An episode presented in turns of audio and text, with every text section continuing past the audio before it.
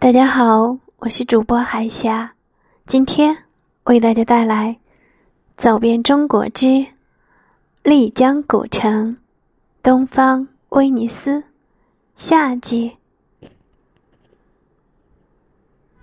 古城的泉水富有音韵，清澈的泉水分三股主流穿城而过，在城区又变换成无数的支流，走街穿巷。入院过墙，流遍千家万户。黑龙潭是玉河水的源头，泉水从四周山路的古老栗树下沿隙中喷涌而出，都在此汇成一个巨大而又神奇的出水潭，成为古城生机勃发的奥妙。有人说。一百个人到丽江，就会发现一百种丽江的风景，可以发思古之幽情，可以感悟人生。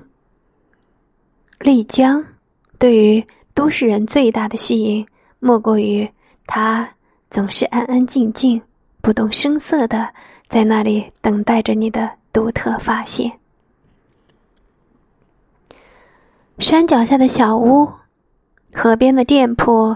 这些犹如玩具似的、刚好够一家人居住和使用的建筑物，都不是为了某种形式而去表达和谐，一切都是那么随意的依着山势，傍着河形，一一修建起来。虽然它们高低不同，但都洋溢着一份自然。在这里，因人居住需要而修建的房屋。就自然的和周围的一切相默契了。那些错落有致的屋脊，也让人感受到了它有规有矩，从中也使人体会到了古人的哲学思想——混沌理论的精髓。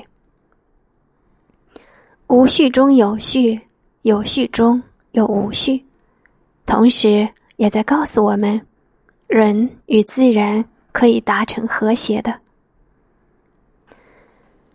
小憩于水旁的茶座，茶香扑鼻而过，看脚下流水欢唱，回旋的波纹回应着古城五彩的夜色。任凭弱柳扶风掠面，聆听对面阁楼传来的忧伤缠绵的纳西古乐。流水、暗流和传统古朴的民宅交织在一起。古色古韵，玉兰山情迟迟，使人身心陶醉于古城欢悦的夜空之下，让烦躁的心灵慰藉于古城温馨的暮色之中。丽江古城带给你的不仅仅是远离都市的喧嚣和繁华，古城。给你最大的一个感觉，就是静。这里的静，不同于空旷的森林和大漠给你的孤寂，那是一种让你觉得不安的静。这里的静，不同于宁静的古刹带给你的沉重，那是一种让你觉得拘束的静。而古城给你的宁静，是一种融入，一种和谐。一种与世无争的静。当你漫步于晨辉之中，夕阳之下，当你看着纳西老阿妈三三两两的散坐在柳树下细诉从前时，你难道感觉不出岁月的沧桑？古城老去的容颜，都刻录在他们带着皱纹的额头上吗？的确，当你在现实中迷失了自己，在都市中找不到方向时，不妨踏入小城。